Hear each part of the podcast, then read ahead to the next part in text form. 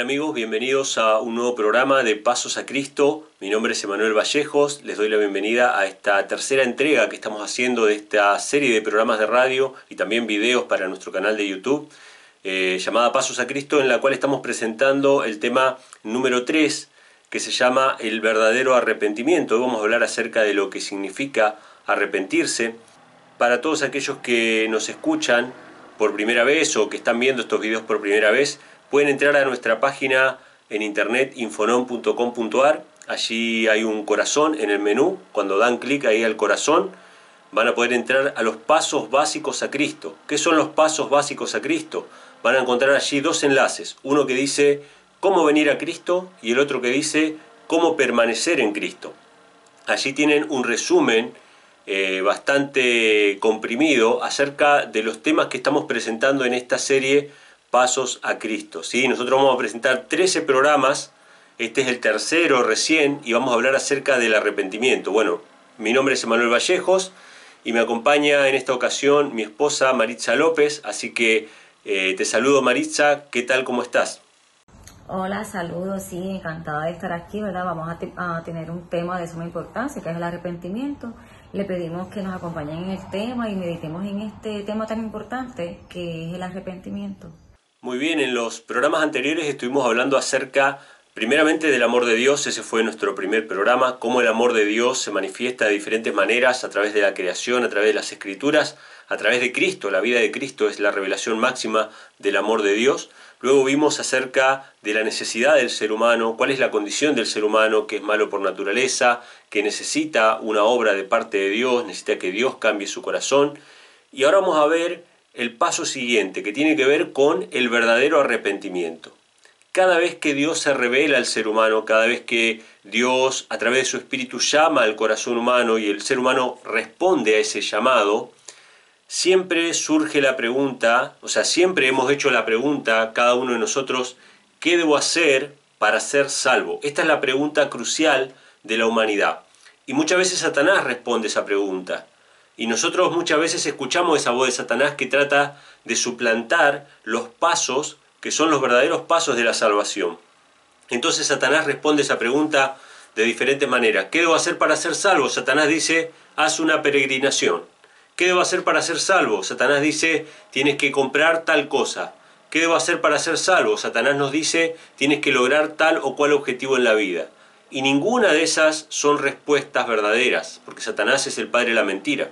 Entonces cuando el ser humano hace la pregunta ¿qué debo hacer para ser salvo? La respuesta bíblica, que aparece en más de una ocasión, pero que hoy vamos a mencionar simplemente la que aparece en Hechos capítulo 2, versículo 38, que dice, Arrepentíos pues y volveos a Dios para que sean borrados vuestros pecados. ¿Qué tenemos que hacer para ser salvos? Arrepentirnos. De hecho, cuando nosotros eh, vemos el ministerio de Cristo que aparece en los evangelios, dice que tanto Cristo como Juan el Bautista, que fue su predecesor, tenían un mensaje para predicarle al pueblo de Israel. Juan el Bautista iba predicando arrepentíos porque el reino de los cielos se ha acercado. Jesús predicaba arrepentíos porque el reino de los cielos se ha acercado. Entonces, ¿qué significa arrepentirse? ¿Qué significa arrepentirse? Y acá es donde entra el gran problema. Necesitamos arrepentirnos para ser perdonados y para, para ser limpiados de nuestros pecados. Pero el gran problema estriba en que el ser humano no puede arrepentirse por sí mismo. El ser humano no entiende la verdadera naturaleza del arrepentimiento a menos que vaya a Cristo. Y aquí es donde eh, empieza el engaño de Satanás, porque Satanás sabe que nuestro arrepentimiento carnal, humano, desprovisto del Espíritu de Dios, es un arrepentimiento superfluo, es un arrepentimiento simplemente de apariencias. El ser humano lamenta las consecuencias del pecado y no el pecado en sí mismo.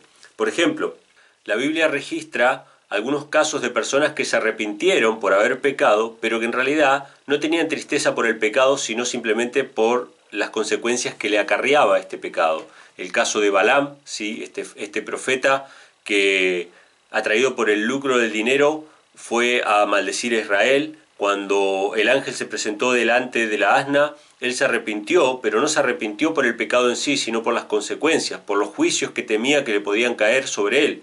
El caso de Judas también, cuando entregó a Cristo, él fue y devolvió las monedas y confesó he pecado entregando sangre inocente. Sin embargo, él no estaba triste por el pecado en sí, porque él había, estaba habituado a robar, estaba habituado a, a cometer ese crimen. Simplemente él estaba temeroso de las consecuencias que le podía acarrear el pecado que había cometido. O sea que no estaba triste por el pecado, sino por las consecuencias del pecado. Y otro caso tenemos también con la historia del pueblo Israel en Egipto y el faraón. El faraón cada vez que recibía las plagas se arrepentía y dejaba ir al pueblo, pero cuando las plagas pasaban volvía nuevamente a eh, apresar al pueblo de Dios. Es decir, que no se arrepentía por su pecado, no se arrepentía por su mal proceder, sino que simplemente tenía temor a las consecuencias que le podía acarrear el pecado. Entonces, el ser humano, en su naturaleza carnal, no puede arrepentirse verdaderamente, sino que simplemente le teme a las consecuencias de su pecado. Ese es el único arrepentimiento que surge de nuestro corazón, no un arrepentimiento genuino,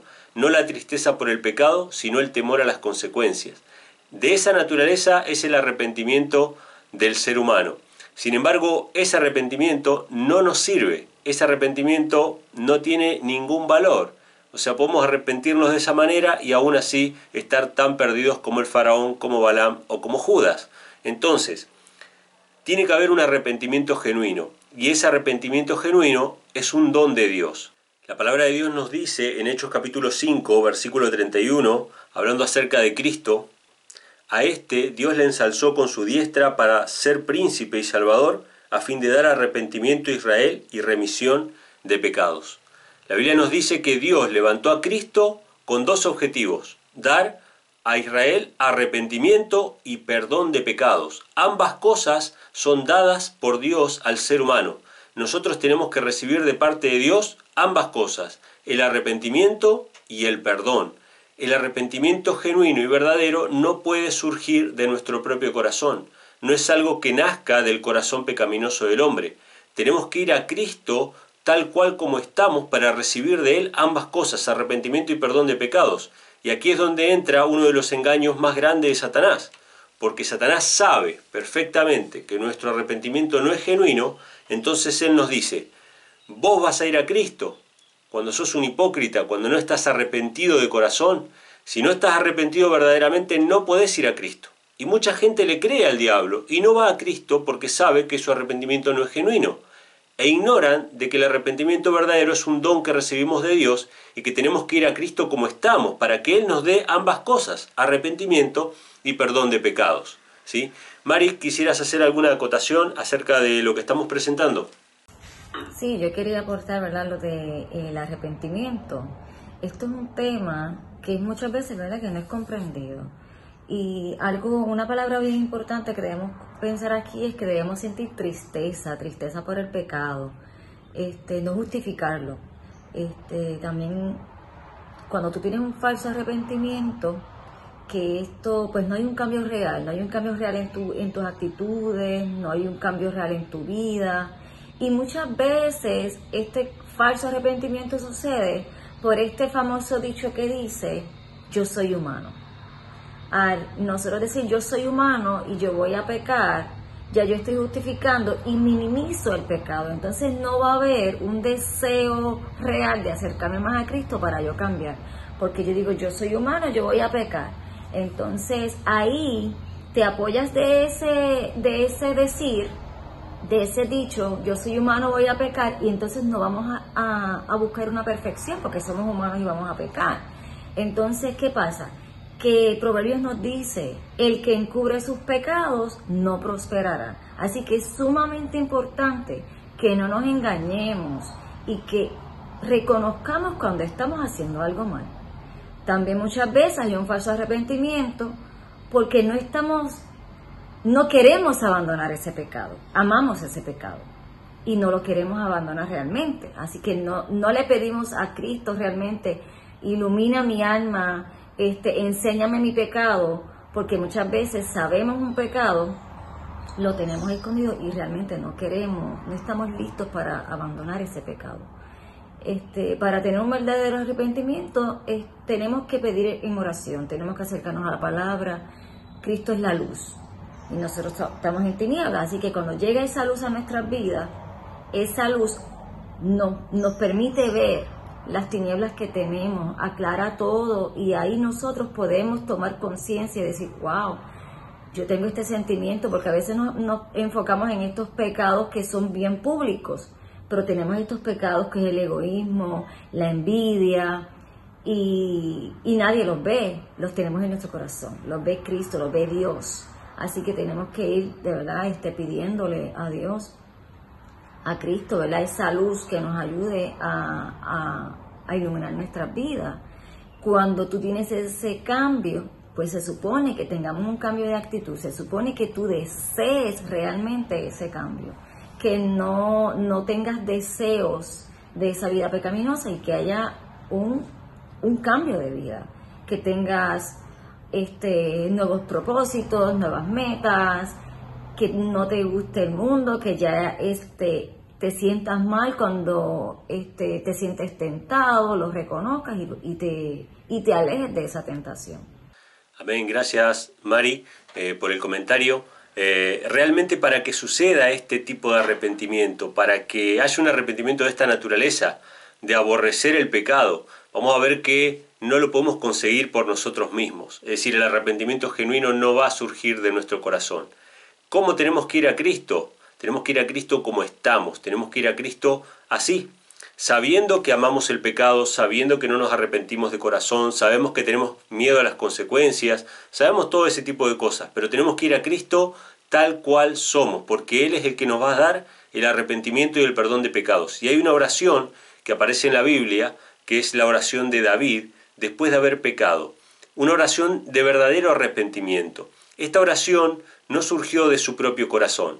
Estas son palabras que Dios le inspiró por su espíritu y por eso están en la Biblia como palabra de Dios, como modelo del verdadero arrepentimiento, que no va a surgir de tu propio corazón, que te lo va a inspirar Cristo a través de su amor, te lo va a inspirar Él a través de su espíritu. Él va a poner en vos el aborrecimiento del pecado, porque vos no podés aborrecer el pecado, nosotros amamos el pecado por naturaleza, entonces es Cristo a través de su Espíritu, a través de contemplar a Cristo, es que podemos tomar magnitud del pecado y aborrecerlo de veras.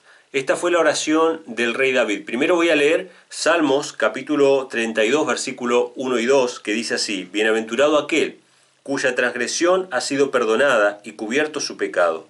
Bienaventurado el hombre a quien Jehová no atribuye la iniquidad, cuyo espíritu no hay engaño. Es decir, David anhela la condición de aquel hombre que está en paz con Dios, que, está en armonía con Dios. Ese es el anhelo que Dios pone en nuestro corazón. Él, él pone en nuestro corazón el deseo de estar en justicia, de estar en santidad, de poder volver a la presencia de Dios, de no sentir la separación con Dios. Luego en el Salmo 51, versículos del 1 al 14, voy a leer salteados algunos párrafos simplemente, dice, Apiádate de mí, oh Dios, conforme a tu misericordia, conforme a la muchedumbre de tus piedades. Borra mis transgresiones, porque yo reconozco mis transgresiones, y mi pecado está siempre delante de mí. Purifícame con hisopo y seré limpio, lávame y quedaré más blanco que la nieve. Crea en mí, oh Dios, un corazón limpio, y renueva un espíritu recto dentro de mí. No me eches de tu presencia y no me quites tu Santo Espíritu. Restitúyeme el gozo de tu salvación y el Espíritu de gracia me sustente. Líbrame del delito de sangre, oh Dios, Dios de mi salvación, canta mi lengua tu justicia. Salmo 51. En esta oración de David se ve que él no tiene temor de confesar su pecado. Él no se justifica a sí mismo. Él no dice, bueno, yo hice esto porque pasó tal cosa. Él reconoce su pecado. Dice, mi pecado está siempre delante de mí. Y lo que yo quiero ahora no es que me libres de las consecuencias. Lo que yo quiero ahora es simplemente que limpies mi pecado, que me hagas una persona justa, que pongas un espíritu recto dentro de mí y que yo pueda volver al gozo de la salvación, el gozo de la santidad, el gozo de saberse perdonado por Dios.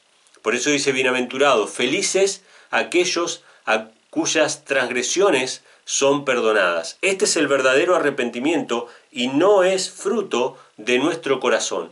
Este arrepentimiento verdadero es un arrepentimiento que nos da Dios a través de contemplar a Cristo. Entonces, ¿la Biblia enseña realmente que el ser humano tiene que arrepentirse para poder ir a Cristo? No, de ninguna manera. El ser humano tiene que ir a Cristo con todas sus cargas. Por eso dice en Mateo capítulo 11, versículo 28, Venid a mí todos los que estáis cansados y agobiados, y yo os daré descanso. Imagínense que tuviéramos que dejar todas nuestras cargas para ir a Cristo. No, tenemos que ir a Cristo con todas nuestras cargas. Él quiere recibirnos con todo lo que nosotros llevamos encima. ¿Para qué? Para darnos descanso. Él es el que nos va a dar arrepentimiento y perdón de pecados. Así que hermanos, si estás viendo este video o estás escuchando este tema por radio y no fuiste a Cristo porque estabas pensando que eras demasiado malo para ir a Cristo, justamente es así como tienes que ir a Cristo. Tenés que ir a Cristo con todas tus cargas para que Él te dé descanso. Él te va a dar todo, el arrepentimiento y el perdón de los pecados.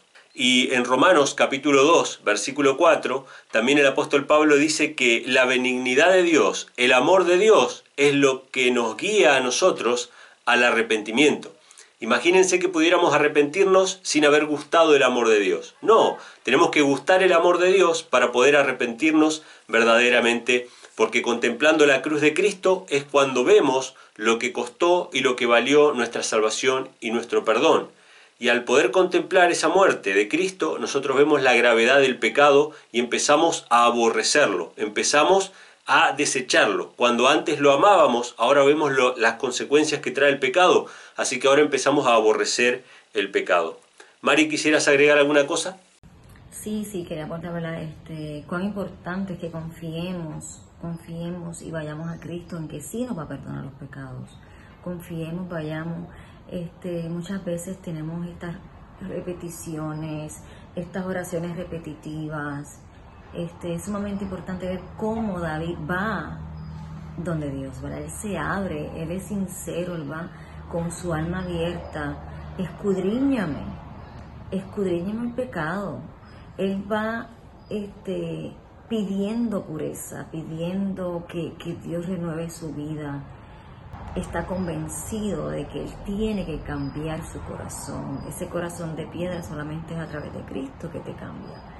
Y muchas veces, ¿verdad? nosotros vamos a, Cristo y no nos abrimos realmente. Tenemos un protocolo y unas oraciones repetitivas.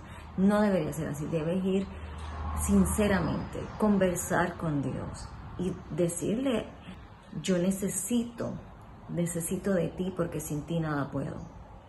Entonces ahí viene Cristo, ¿verdad? Que Cristo es la luz, Cristo te alumbra el alma, te alumbra, te, te, enseña, te, te retira todas esas tinieblas y te revela esos lugares secretos que tenemos, que a veces no estamos conscientes de que tenemos esos pecados que son secretos, esos pecados ocultos que tenemos, ese, ese carácter que tenemos. Solamente Cristo lo puede cambiar.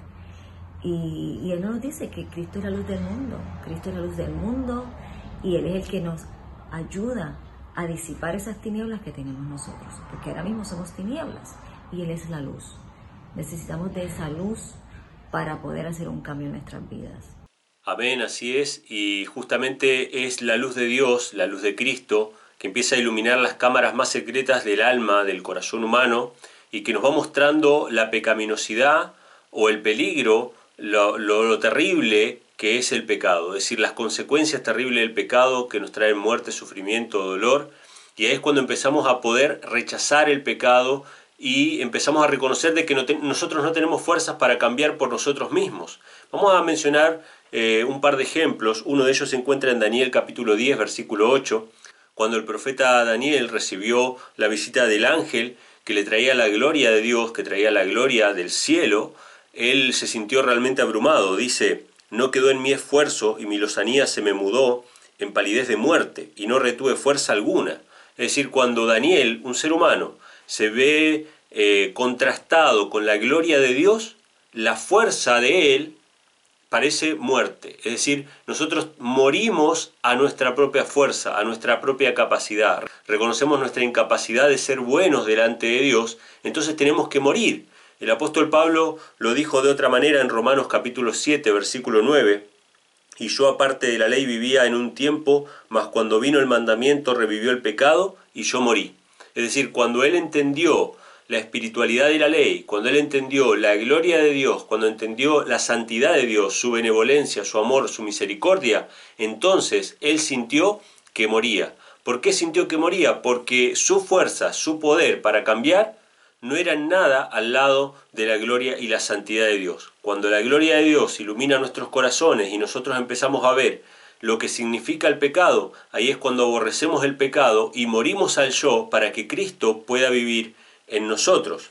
Y la Biblia nos dice que esa voz de Dios y esa gloria de Dios que ilumina las cámaras secretas del alma va obrando constantemente en nosotros y nos llama constantemente al arrepentimiento, nos llama a que vayamos a Cristo, que entreguemos nuestras cargas.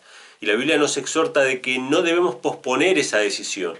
Si hemos escuchado, si hemos sentido en nuestros corazones que estamos buscando algo mayor, más grande de lo que este mundo nos puede ofrecer, tenemos que reconocer en ese sentimiento la voz de Dios que habla a nuestros corazones y que nos llama a entregar nuestra vida a Dios. Y si estamos cargando con las culpas, con las angustias de una vida de pecados, de una vida de faltas, de fallas, de dolor y de sufrimiento, tenemos que ir con todo eso a Cristo para que Él nos pueda dar descanso. Y no tenemos que retardar eh, la decisión de ir a Cristo. La Biblia nos dice en Hebreos capítulo 3, versículo 7, hoy si oyeres su voz, no endurezcas vuestros corazones. Y también en 2 de Corintios capítulo 6 versículo 2 dice, he aquí ahora es el tiempo acepto, he aquí ahora es el día de la salvación. Cuando escuchamos la voz de Dios que habla en nuestro corazón y que nos invita a ir a Cristo y a llevarle nuestra vida y a rendirle nuestra vida, no endurezcamos nuestros corazones. Porque esa voz no va a estar siempre eternamente. Llega un momento en que nuestro corazón se endurece de tal manera que ya no escucha más esa voz de Dios. No porque Dios no tenga la capacidad de llamarnos, sino porque el ser humano se ha vuelto insensible a la voz de Dios. Así que hoy es el día de la salvación, hoy es el día de entregar todas nuestras cargas a Cristo. Mari, ¿quisieras hacer algún comentario al respecto?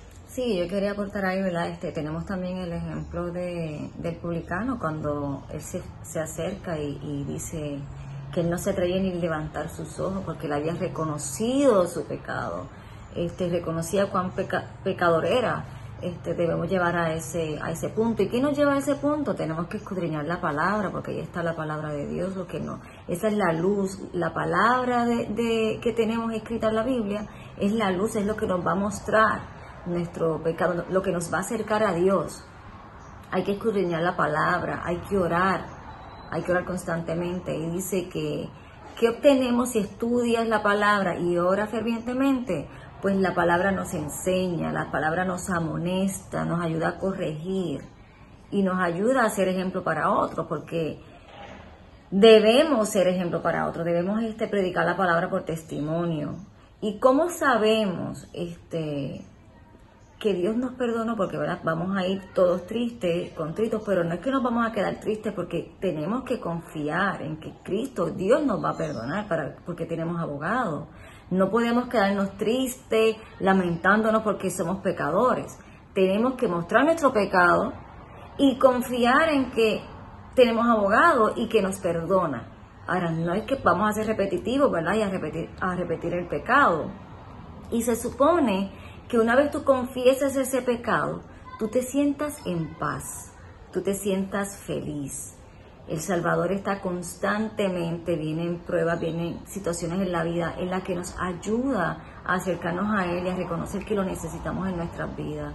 Y es como te estaba diciendo, no podemos rechazar ese llamado, porque va a llegar el momento en, que vamos a estar tan apegados al mundo y el corazón se va poniendo duro que no vamos, a dejar de percibir ese, ese, el Espíritu de Dios cuando nos llama. Así que no endurezcamos nuestro corazón cuando sientas ese llamado. Ve, ve a Cristo, confía, no digas, no, cuando yo cambie cierta actitud voy a ir. No, solo no podemos. Nos lo necesitamos a Él y para eso Él está, ¿no? Para, para ayudarnos, para darnos esa paz. Si no te vas a sentir angustiado, frustrado y vas a sentir que Dios no te perdona, pero sí Dios te perdona. Muy bien, cuando nosotros decidimos entregarnos a Cristo y buscar a Dios de todo corazón, Satanás no retarda en atacarnos, en traer a nuestra mente todas las acusaciones en, nuestra contra, acusaciones reales, acusaciones verdaderas. que nos tratan de convencer de que somos demasiado malos para poder ir a Cristo. Ahí es cuando nosotros tenemos que repetirle al enemigo las palabras de la Biblia en 1 de Timoteo capítulo 1 versículo 15, que Cristo Jesús vino al mundo para salvar a los pecadores. Nosotros somos pecadores, reconocemos nuestra condición. Satanás tiene razón en eso, lo que no tiene razón es de que Dios no puede recibirnos, Dios sí puede recibirnos. El hecho de que Cristo haya muerto en la cruz del Calvario es la demostración más grande de que Dios nos recibe. Y muchas personas luchan contra esto porque las memorias, los recuerdos, Satanás constantemente les dice que ellos son demasiado malos para ir a Dios. Les recomiendo a todos aquellos que están pasando por ese trance que lean el capítulo 3 de los Salmos, donde David también recibe de parte de Satanás las acusaciones de que él no tiene salvación de parte de Dios. Sin embargo, David decide confiar realmente su vida a Dios. Y en el Salmo 4 él puede dormir y descansar en paz sabiendo que Dios lo ama y que Dios lo cuida. Así que nosotros podemos ir a Cristo, podemos dejar todas nuestras cargas sobre Él, llevarle todo lo que somos y Él nos va a dar arrepentimiento y perdón de pecados. La benignidad de Dios nos va a guiar al arrepentimiento. Contemplar la cruz del Calvario y el sacrificio que hizo Cristo en nuestro favor va a hacer que notemos la enormidad del pecado y lo empecemos a repudiar y a rechazar. Va a comenzar un cambio en nuestro corazón y en nuestra vida que va a ser obrado desde el interior hacia afuera, no de afuera hacia adentro, como hacen los fariseos, ¿no? De que se de que se arreglan por fuera para tratar de cambiar por dentro. No, no, no. Recibimos a Cristo en nuestro corazón y Cristo es un cambio desde el interior hacia afuera y cambia nuestra vida plenamente. Así que esta es la invitación a poder ir a Cristo para que Él nos dé el arrepentimiento y el perdón de los pecados. Hasta aquí hemos llegado con el programa de hoy. Esperamos que le haya sido de bendición. Muchas gracias Marisa por acompañarnos en este programa. Sí, muchas gracias por habernos acompañado en este tema, un tema de suma importancia. Este, meditemos en el arrepentimiento y le pidamos a Dios ¿verdad? que nos ayude, que nos ayude a reconocer nuestros pecados y que nos ayude en ese proceso de, de arrepentimiento genuino. Dios los bendiga y nos acompañe en los próximos temas. Muchas gracias. Así es, Maritza, muchas gracias eh, por habernos acompañado en este programa y a todos aquellos que nos escuchan por la radio y que también nos ven en YouTube. Les recuerdo que ustedes puedan leer la parábola acerca de los dos deudores que está en Lucas capítulo 7, versículos 40 en adelante, donde Cristo nos dice que si nuestros muchos pecados nos son perdonados, entonces mucho vamos a amar a Dios. No importa cuántos pecados hayamos tenido en nuestra vida, si nosotros vamos a Cristo como estamos, Él nos perdona todo. Y ese perdón, ese amor, esa misericordia de Dios hacia nosotros es la que nos guía al arrepentimiento y hace nacer amor en nuestro corazón hacia Dios. Nosotros no amamos a Dios por, por nosotros mismos, sino que le amamos porque Él nos amó primero. Así que bueno, muchas gracias por habernos acompañado en este programa. Recuerden entrar a infonom.com.ar. En el corazoncito van a encontrar ahí los pasos básicos a Cristo y si quieren recibir un resumen de este capítulo, de esta entrega acerca del arrepentimiento verdadero, pueden escribir al número más 549 343 5090 543. Reitero, más 549 343 5090 543. Muchas gracias por habernos acompañado y nos encontramos la próxima semana. Que Dios les bendiga.